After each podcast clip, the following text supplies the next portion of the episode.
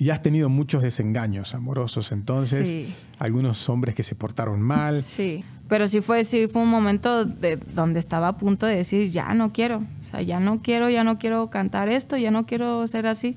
O sea, por ejemplo, Neto y yo el primer año no nos hablábamos nada, nada. Nos caíamos gordísimos. ¿Qué diferencias hay entre, entre Joss Bones y Jocelyn? Pues Just Bones, Joss, ¿cómo estás? muy bien, ¿y tú? Bien, se te ve muy bien, ¿eh? Ay, gracias. Me da mucho gusto, no nos conocíamos y me da, me da muchísimo gusto este, conocerte. eh, Gracias. por siempre te vemos en, algo, en los videos, ya sabes. Gracias. Este, ¿Te ha ido bien? Sí. Sí, sí, muy bien, Muy bien, gracias. Sí, sí. muy bien. Eh, la, la primera pregunta, pregunta es inevitable. O sea, pocas mujeres en el hip hop, algunas, pero muy poquitas comparadas con la cantidad de, de hombres. Sí, bastante. ¿Y eso cómo, cómo, cómo, cómo te ha ido con, con eso? Por- Porque pues es un ambiente un poco machista, ¿no? El, el del rapero, eh, no sé, masculino. Sí, claro. Y tú ahí en Asá me parece que sos la única también. Ajá, sí. A, mí, a mí me da mucha risa porque pareciera que, que, no sé, como que suena... Como que les causa mucho conflicto ver a tanto hombre y a pocas mujeres. A mí, al, contrario, siento que me siento más cómoda siendo una zona más de hombres que de mujeres, yo, porque en lo particular viví experiencias con mujeres que mm, no fue del todo agradable y yo me siento más cómoda con hombre. Entonces, al menos de mi parte o conmigo no he vivido experiencias machistas ni nada por el estilo. O Te ha ido bien en ese sentido. sí. ¿Y sientes que te, te llevas mejor con, con los hombres? Ajá. ¿Sientes que es porque de repente la- entre mujeres hay más competencia o puede Ay, haber un sí. poco más de envidia y Sí. de repente tú te ha ido bien? Entonces, son, son muchos líos. O sea, yo de verdad muchas veces intenté tener amigas y es, es, mucho, es mucho pleito, es mucho pleito, mucha rivalidad. Y con un hombre literal puedes hablar de lo que sea, de una mosca y, y- y está cool. Si me entienden, no tienen tantos prejuicios, no le dan tanta vuelta al asunto, te dan consejos certeros y como va. Entonces yo, yo, yo me acomodo más con eso, prefiero la, la ser práctico, yo prefiero sí. tener una relación práctica, normal y no tan compleja, entonces sí, me siento mejor. Eh, en ese sentido, ¿te, te costó encontrar eh, tu identidad dentro del hip hop? En ese, en- No, no. no, no, yo creo Fue que fácil, fue lo más fácil. Ajá. Sí, porque de entrada, o sea, desde el día uno todos se dieron cuenta de cómo era yo. O sea, se dieron cuenta que no me gustaba que me dijeran qué hacer, que, que era una chica que venía eh, curtida de puro hombre, entonces como que luego luego se dieron cuenta de quién era, entonces no, nunca tuve problema en eso. Jamás. Qué bueno. Eh, muchos, a ver, muchos por estar eh, en una disquera como Alzada y rodeada de raperos te, te- te identifican como, como rapera. Yo creo, yo creo que, pero en realidad, no sé, como que tu música está, está más enfocada a- al R&B o un poco de pop Sí, o no claro. sé, este, bueno, sí mucho hip hop, pero no, no, no, ay, no es que eres rapera. Ajá, Digo, sí. Tú sientes que transitas dentro de estos géneros que, que te estoy mencionando, ¿no? Ujú, Sí, claro. De hecho, sí, para mí sí me causa un poquito de conflicto que me digan, tú eres rapera. O sea, sí, pero no. O sea, ¿sabes? Para mí el, el rapeo, pues sí, o sea, está cool, pero yo canto, o sea, ¿sabes? Desde sí, los sí, cinco años canto, entonces sí, no, no me gusta que me limiten solamente en eres rapera, porque sí. No, no, lo tuyo no es solamente líneas de rap, Ajá, sino que sí, pues, tu Es una y can- y, sí, cantas claro. muy bien. Sí, sí. Eh, ¿cuándo, ¿Cuándo comenzaste con la música? Yo me acuerdo, o sea, que empecé a cantar a los cinco años. O sea, Yo- muy chiquita. Chiquitita, chiquitita. ¿Y cinco, todavía tienes recuerdos de Ajá, los cinco tengo años? muchos recuerdos porque yo me acuerdo que mi papá tenía un estudio en una casa que teníamos en ese entonces y a él le gustaba mucho pintar y le gustaban los, los acetatos. Él tenía montones y montones de acetatos. Entonces yo me acuerdo que me subía a su estudio y él pintaba y yo veía los, los acetatos y mientras escuchaba música. Entonces siempre fui muy apegada a la música, mi papá siempre me puso música muy influyente, muy negra. Entonces también siento que por eso tengo como ese feeling medio soulero, medio funk, porque pues en eso crecí. Nunca escuché rap, nunca escuché banda, nunca escuché corridos, o sea, no, o sea, Tampoco, todo era en menos. inglés, todo era en inglés. Ah, todo o era en sea, inglés. Todo era en inglés. Sí, mi papá siempre fue todo ¿Y que en así como inglés. Aretha Franklin o esas cosas o cómo era? Sí, cositas más negras, o sea, le Soul. gusta, ajá, Ok, cositas sí, sí, más sí. negras, voces más fuertes. Ok, y entonces, ¿en qué momento llega a tu vida el, el hip hop? El hip hop llega justo el día en el que me ofrecen la propuesta para hacer hip hop. Ese fue el día A en ver, que llegó el hip hop a, ver, mi vida. A ver, entonces, tú desde los cinco años cantabas. Ajá. Y de perdón, y entonces, de pero tus padres sí te veían Ajá, talento o sea, para sí. eso. Sí, es que yo fue un proceso. O sea, yo a los cuatro años, mi vida era el deporte. Yo era basquetbolista, Sí. yo era atleta Sí. desde los cuatro años. Entonces hubo una racha donde cantar para mí solo era un hobby. O sea, no, no, no lo veía como un trabajo, nada. Empecé a cantar en la iglesia como corista.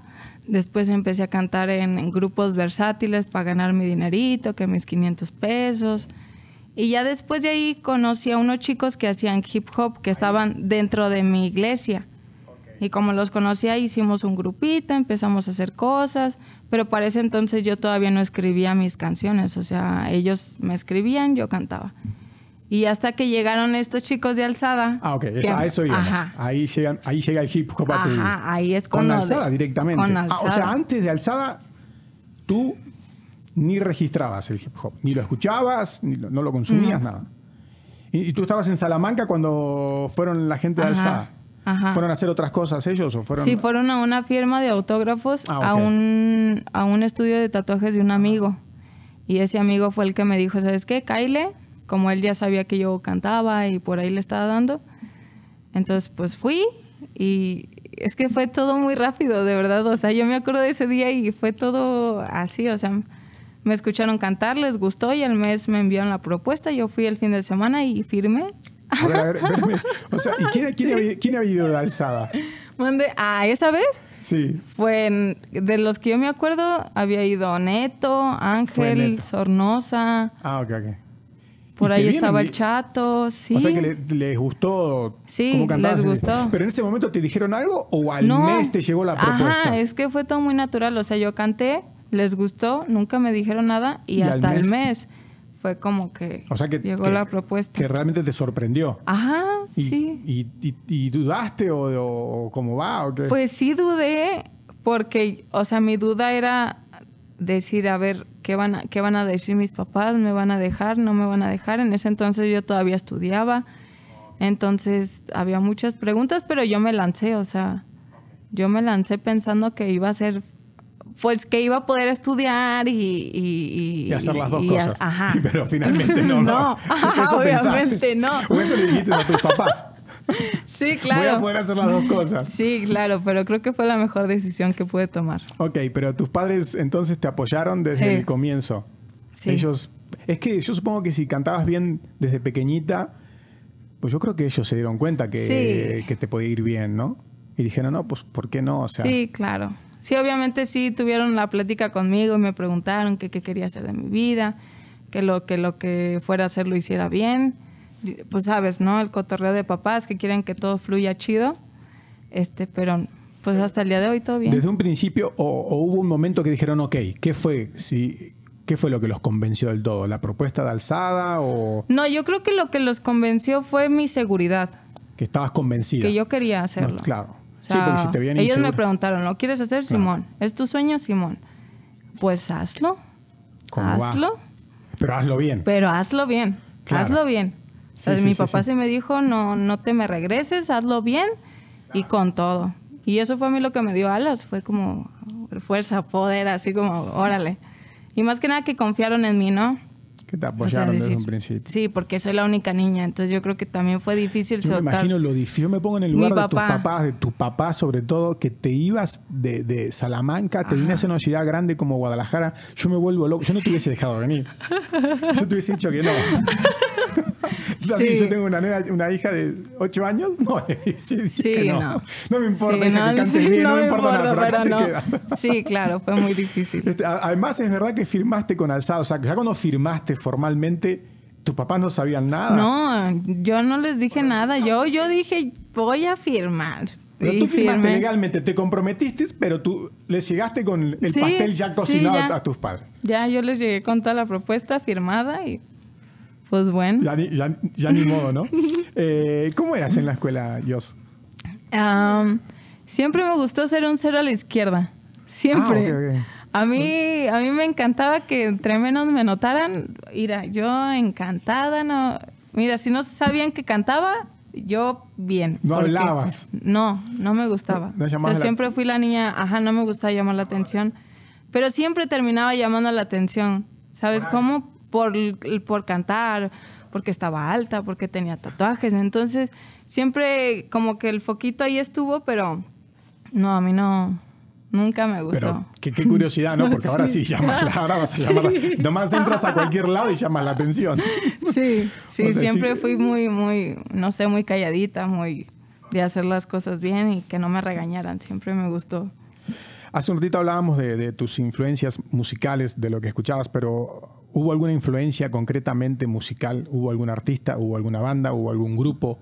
Ah. ¿Hubo algo que en algún momento, no sé, cuando eras adolescente, por ejemplo? Yo creo que ¿qué Evanescence. escuchabas? Ah, ok, muy Eh, bueno. Yo creo que Evanescence Sí. fue un parteaguas para mí.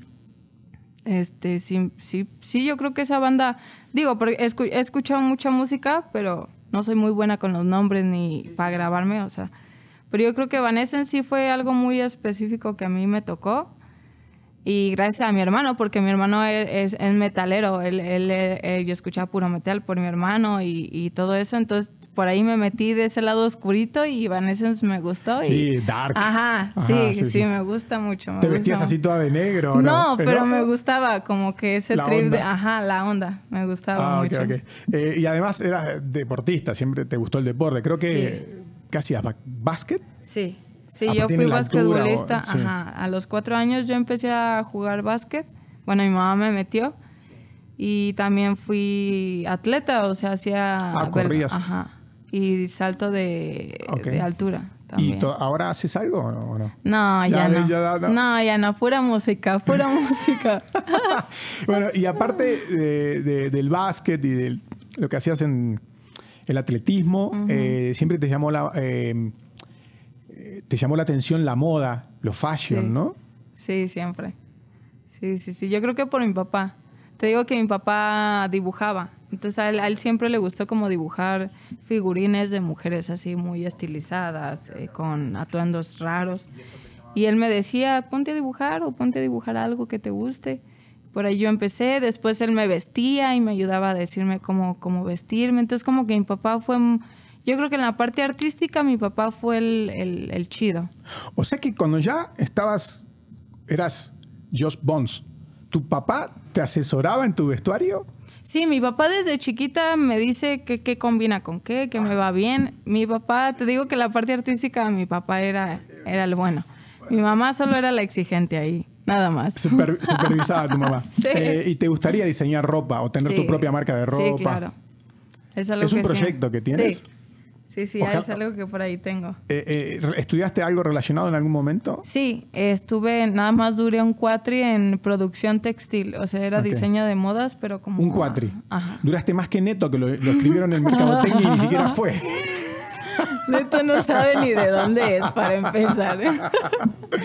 Este, bueno. Ah. ¿Y ¿Cómo era tu vida en Salamanca? Porque Salamanca es una ciudad en México, es como un pueblo, no sé si pueblo, porque no quiero que se enojen, pero bueno, básicamente es un pueblo como muy especial, donde están Sí. las, las destilerías, creo. A- allá de donde soy, pues solo está la refinería. La refinería, Ajá, perdón. La refinería.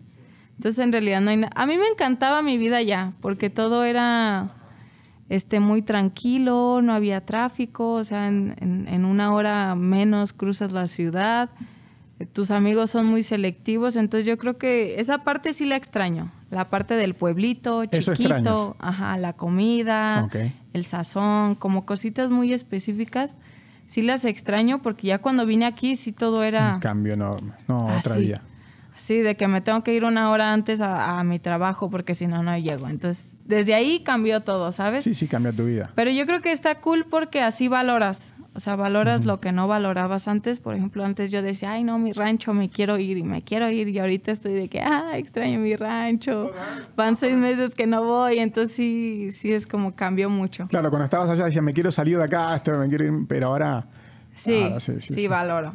Pero de todas maneras, aunque digas extraño y extraño Salamanca, extraño mi rancho, mi pueblo, lo que sea, la verdad es que ahora ya no, no nunca más regresarías a vivir, jamás. No, no. Sí, sí, sí, sí. No, ya. Si está viendo el papá de Dios en este momento, señor, ya no hay posibilidades alguna de que esta niña regrese a Salamanca. Eh, ¿Recuerdas cuando, cuando grabaste tu primera canción? Sí, sí, sí, sí, me acuerdo específicamente del video. De hecho. Ajá, ¿cuál era? Es el de. Um, con Ángel. Ah, con Angelito. Ángel. Fue de los primeros videos. De hecho, fue ahí por, por Suiza. No ubico todavía muy bien, tengo Pero tres fue acá años en Guadalajara. Ajá, fue acá en Guadalajara. Sí, porque en ese entonces yo me acuerdo que apenas era eh, la época en donde yo tenía que venir cada mes. O sea, yo no vivía aquí, yo venía cada mes y grababa mi sencillo y me regresaba a mi Ah, rancho. al principio no te habías quedado aquí. No, al principio. Venías, trabajabas mm, los días que te tocara y te Y- y, regresabas. me regresaba. Ok. Entonces, ya después de tiempo tuve que, que venirme para acá a vivir, pero sí, mi primer video fue con uno con el angelillo. No me acuerdo cómo era el nombre, pero sí. Sí me acuerdo. ¿Y, y- y nunca grabaste un video en Salamanca?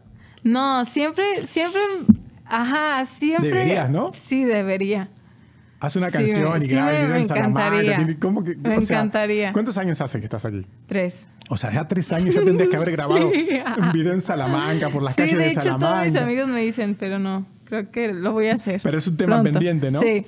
Eh, en tus canciones hablas de, de temas y problemáticas sociales, eh, algunas de ellas muy complejas.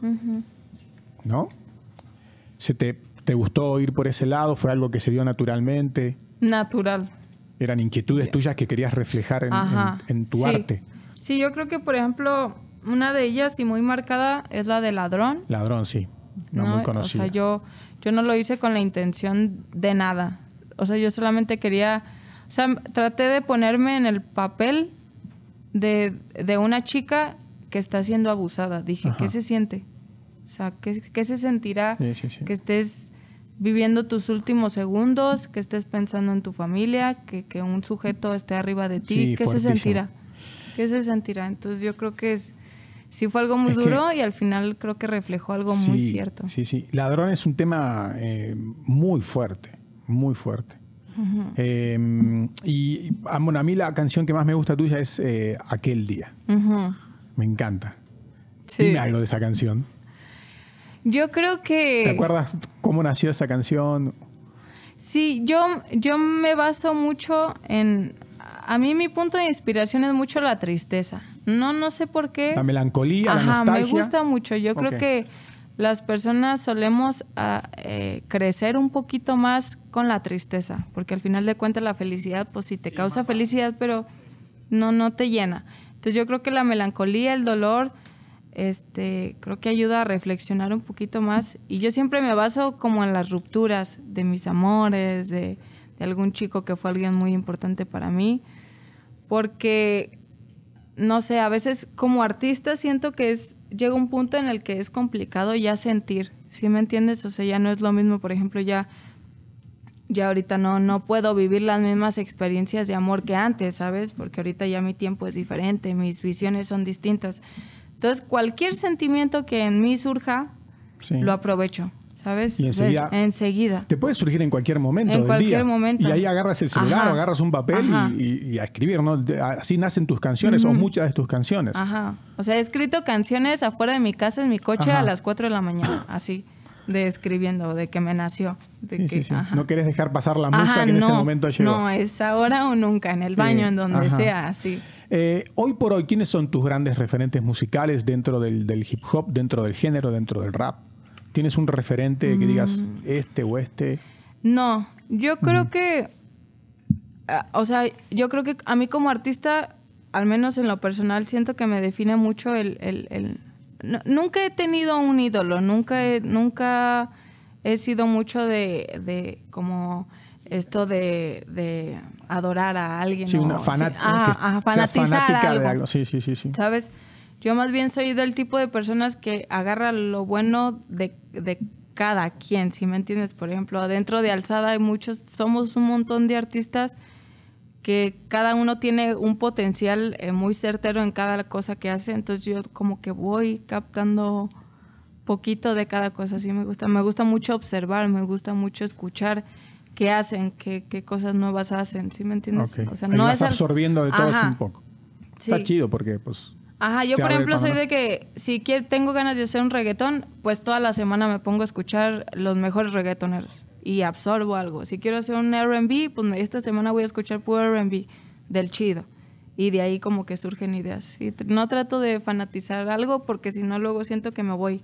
Entonces trato de hacer lo mío a mi manera, pero captando como cositas buenas de cada uno. Si no como que te dispersas. Ajá. Eh, y un productor que digas, me encantaría trabajar con este productor, según que no se enoje neto. el netito, ay, no pobrecito. no tienes un productor hacia arriba que digas, quiero que me produzca una canción. No sé.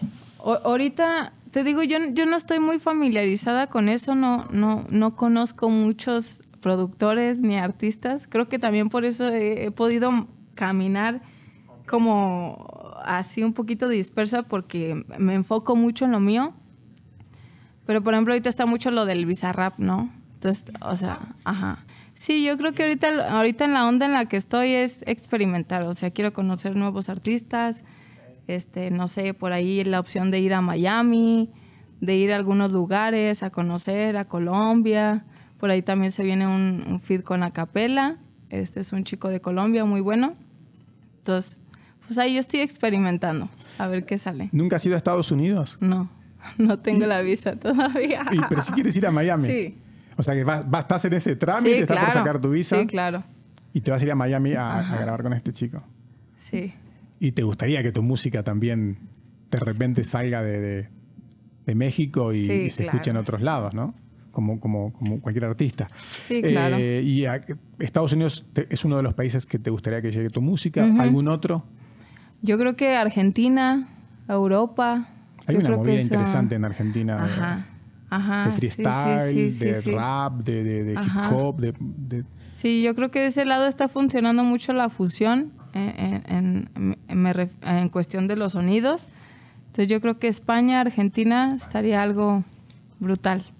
Eh, tu carrera ha sido de un crecimiento constante y yo creo que cuando en este, en este tipo de profesiones la constancia es muy importante, ¿no? Y tú has sido muy constante.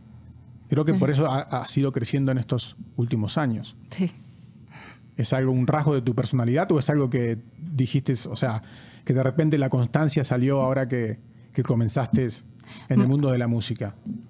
Más bien siento que es algo que surgió, porque, o sea, sí estoy muy consciente que por ahora soy, soy una de las exponentes, por así decirlo, más fuertes, ¿no? De México, pero por ahora yo esto lo veo como un círculo, ¿sabes? Ahorita estás arriba, pero no sabes en tres, cuatro años dónde vayas a estar, ¿sabes?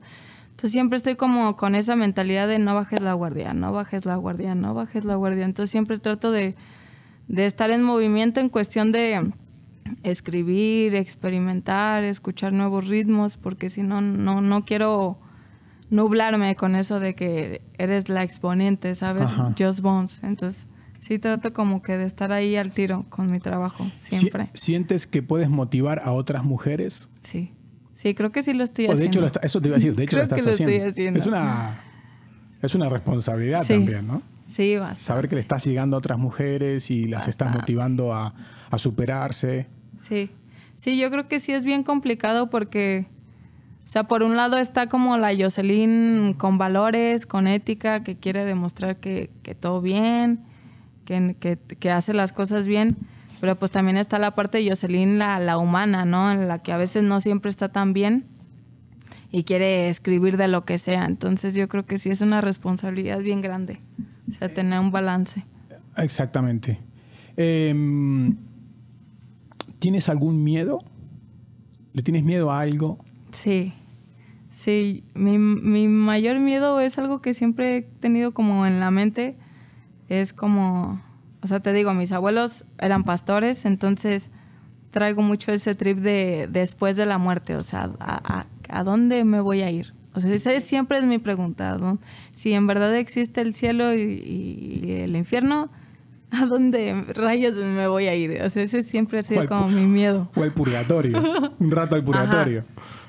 Sí, entonces... ¿Te da miedo la muerte entonces o lo que pase después de la muerte? Después, ajá.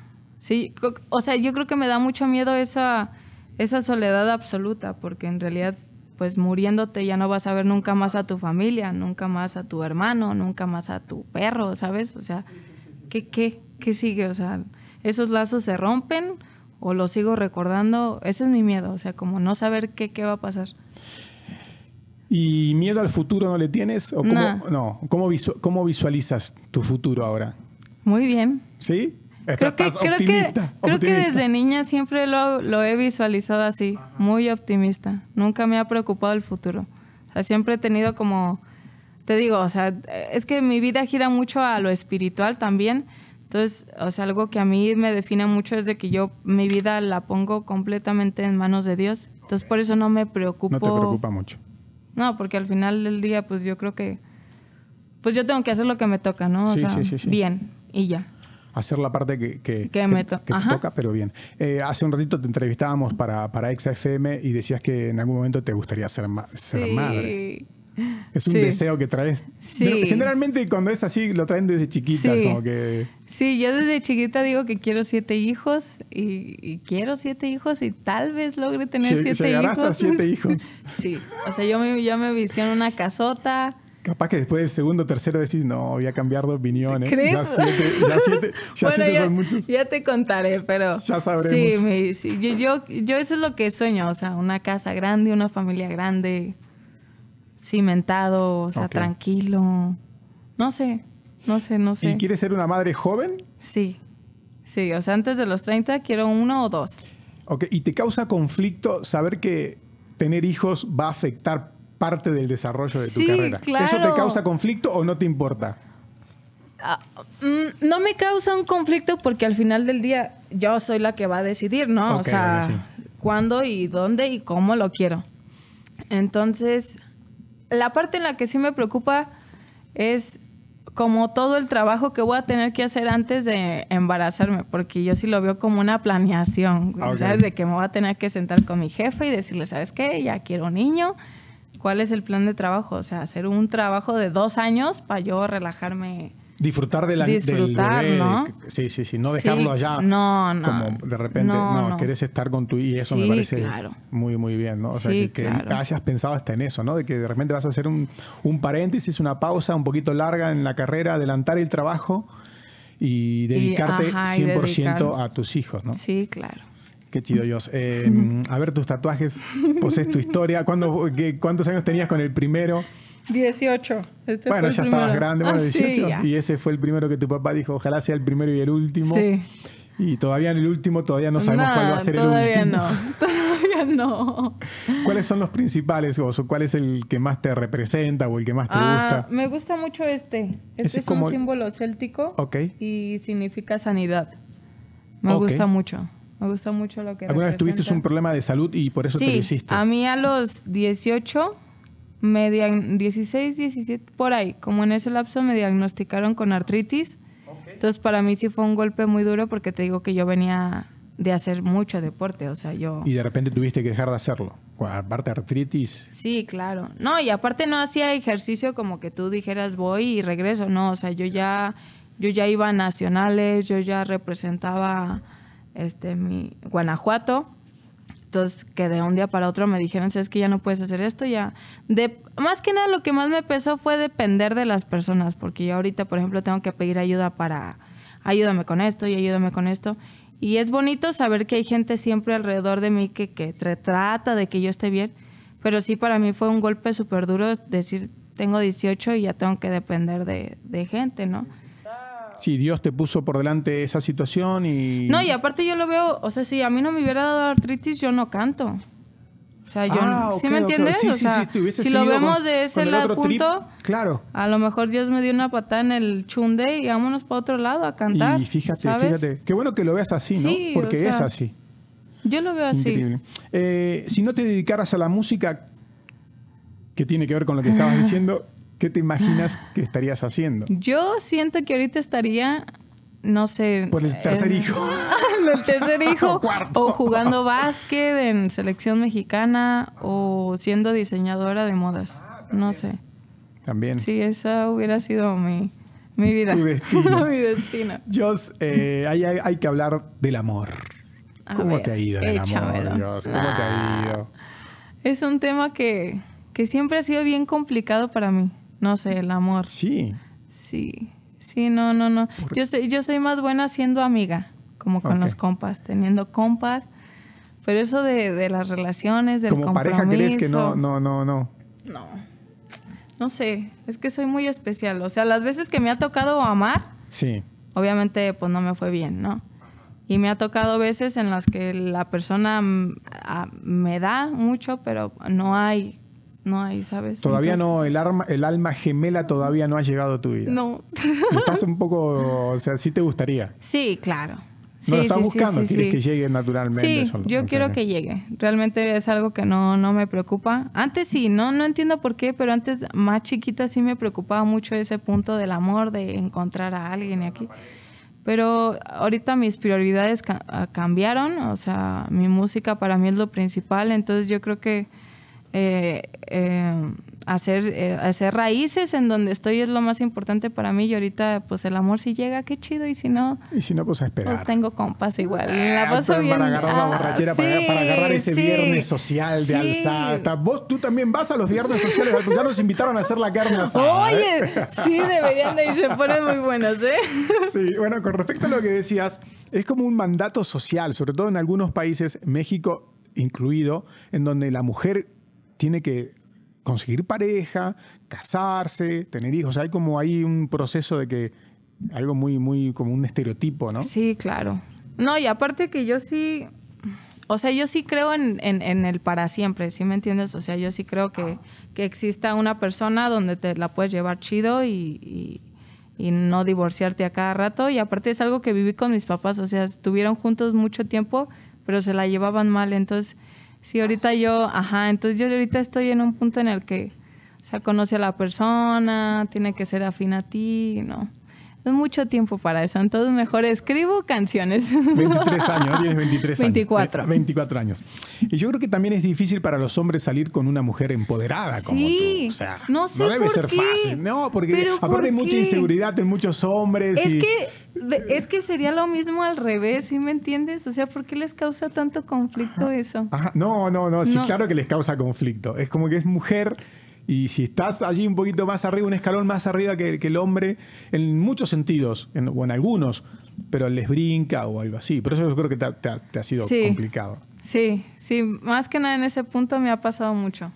Sí, que se que sí. sienten, se sienten inferiores, no sé. Y has tenido muchos desengaños amorosos, entonces, Sí. algunos hombres que se portaron mal, Sí. y muchas de esas letras, me imagino, de tus canciones han ref- o sea, reflejan estos desengaños amorosos. Esos, esos cabrones, esos cabrones saben que esa canción fue para ellos o no lo saben. Espero que sí lo sepan. Espero que sí. Espero que sí, pero. Pero no sé. No sé, por ahí hay- son dos que tres que por ahí sí les he dicho, esta es para ti. Pata de dos ra- rata. pero no, no sé si sepan. Y escribir esa canción, escribir esa canción te... Hacía, perdón. Escribir la canción como que te, lo- te ayudaba a superar la frustración de esa, de esa Sí, relación. claro. Descargabas, por ahí una válvula de escape, ¿no? Sí, sí, no, imagínate quedarte con todo eso. No, y dabas Sí, vuelta a la página y Sí, otro. claro. No, y aparte estaba súper bien porque había morritas que también me enviaban mensajes así de que, o sea, güey, me ayudaste un montón con, con esta canción. Para mí sí era súper satisfactorio escuchar que a otra gente como que también le ayudaba el mismo proceso en el que yo estaba viviendo, ¿no?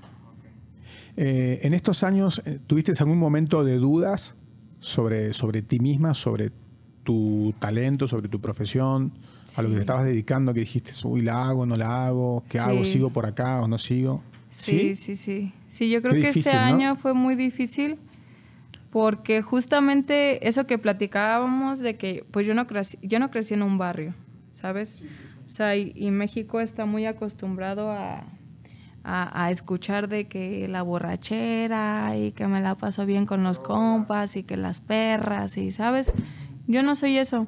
Entonces sí fue un momento muy crítico en el que yo decía, o me vuelvo eso o le sigo dando por donde voy, ¿sabes? O sea, porque sí me sentía frustrada de decir, a lo mejor ya no se escuchan mis rolas igual que antes porque no estoy hablando de lo que a la gente le gusta.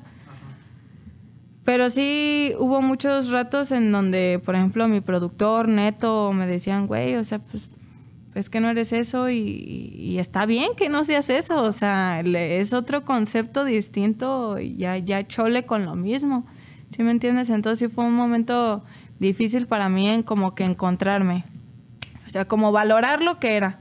Sí. O sea, así decir, bueno. Pero lo, has superado. Son momentos que lo superas. Sí, sí, sí, sí, claro. Fue solamente un momento, pero sí fue, sí fue un momento de donde estaba a punto de decir, ya no quiero. O sea, ya no quiero, ya no quiero cantar esto, ya no quiero ser así. Y Neto se asustó. Ajá, todos se asustaron. todos en sala se asustaron. no, pero gracias a Dios sí te digo, siempre he tenido como esa parte familiar con ellos. O sea, somos muchos, pero se apoyan entre todos, Nos, todos nos hablamos, todos nos queremos. Entonces, también por ser la única niña, sí es como, ay, la niña, entonces mi papá, Chan y todo. Entonces, sí, te contienen. Sí. Ok, y lo que se diga de ti en las redes sociales, eh, ¿llega un punto que, te afecta o siempre queda en un segundo plano? En un segundo plano. Yo siempre soy muy imprudente. Siempre, güey. Por ejemplo, hay un video por ahí que está rolando de, de, la, de Barbarella, de la hija de Babo, donde yo por ahí me río. Y, o sea, nunca dije nada malo. Pero por ese, ese cachito, o sea, esa risita que me eché, o sea, hay videos así donde dice Josh Bones le tira a Barbarella. y no, o sea, un no, remix hicieron sí, o sea, no, no, nunca fue el caso, pero a mí me da mucha risa porque, o sea, ese comentario hace cinco años no hubiera valido nada, ¿sabes? Pero ahora se potencia, se amplifica. Sí, es como, qué mamada, güey. O sea, porque, o sea, al final del día a mí no me interesa en realidad mucho qué, piense de mí, a menos que sea una persona importante para mí, ¿no? Pero pues en general soy humana, ¿sabes? O sea, siento, pienso, no todo me gusta, no todo me apetece, no siempre estoy de buenas. Entonces, pues si la gente no lo quiere entender así, pues no es mi problema tampoco. y así te la llevas mejor. Pues sí. Si no es imposible vivir hoy por hoy con los miles de seguidores, o sea, no, imposible. Está bien. Eh, ¿A quiénes escuchas más o de quiénes aceptas consejos o en quiénes te apoyan más, eh, en quiénes te apoyas más? Yo creo que ahorita, por ejemplo, Neto se volvió una parte muy importante de mi vida. O sea, por ejemplo, Neto y yo el primer año no nos hablábamos nada. ¿Cómo? Nada. Nos caíamos gordísimos. Pero él te contrató y después no te habla por un año, no te habló. Está loco, Neto. es que él era así como medio, ay, netito, y ahí se sentía ah, mucho. Y, ah, y creo que, o sea, hasta el día de hoy em, somos, o, sea, para mí es una persona muy importante porque le puedo contar lo que sea, o sea, es, mi amigo, lo quiero mucho, todos los de Alzada han sido muy buenos conmigo, pero yo creo que específicamente netito. ¿Es como un toque paternal, neto? Yo creo que es como... Un tío. Es un tío, es el tío, neto. Es el tío neto. El tío neto, sí, es como mi hermano. El sí, hermano o mayor. sí. Sí, le puedo contar lo que sea. Ajá. Y todo bien. Yo creo que él sí ha sido una parte muy importante para mí. Ok, Jos, este, para cerrar, eh, vamos a pedirle a nuestros amigos que se suscriban, por favor. Sí. Que se suscriban. Diles que se suscriban. Suscríbanse, chicos, por favor. Por favor. bueno, y lo último es, ¿qué diferencias hay entre, entre Joss Bones y Jocelyn? Pues Joss Bones, yo creo que es la chica que siempre está al 100. Siempre es la chica buena onda, sonriente, nada le afecta. Yo creo que Jocelyn es la parte loquita, la parte que llega a su casa y, tiene muchos ah, pedos mentales. Jocelyn tiene muchos pedos mentales. Para empezar, el hecho de que le gusta hacer un cero a la izquierda ya no encaja con ella, ¿sabes? O sea, porque... pero son dos personalidades diferentes. Sí, sí, o no sea, puede ser Jocelyn quiere pasar desapercibida y Joss Bones, pues, que, explotar en el sí, mundo. Sí, sí, sí.